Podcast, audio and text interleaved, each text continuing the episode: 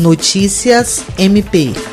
O Ministério Público do Estado do Acre, por intermédio da Promotoria de Defesa do Consumidor, tem atuado com rigor para apurar possível abusividade nos valores dos combustíveis repassados aos consumidores. O órgão ministerial acompanha e fiscaliza se as reduções dos preços desses insumos têm chegado ao consumidor nos postos de revenda. Para isso, instaurou ainda em 2018 procedimento preparatório para investigar o caso, o que resultou na abertura de inquérito civil. A partir daí, uma série de medidas foram adotadas no sentido de proteger proteger os direitos dos consumidores. A promotora de justiça Alessandra Garcia Marques explica que prorrogou o prazo de conclusão do inquérito civil, uma vez que a crise de saúde pública ocasionada pela pandemia do coronavírus não permitiu a adoção de alguns procedimentos. Entretanto, informa que as fiscalizações e investigações seguem até a conclusão do inquérito. Jean Oliveira, para a Agência de Notícias do Ministério Público do Estado do Acre.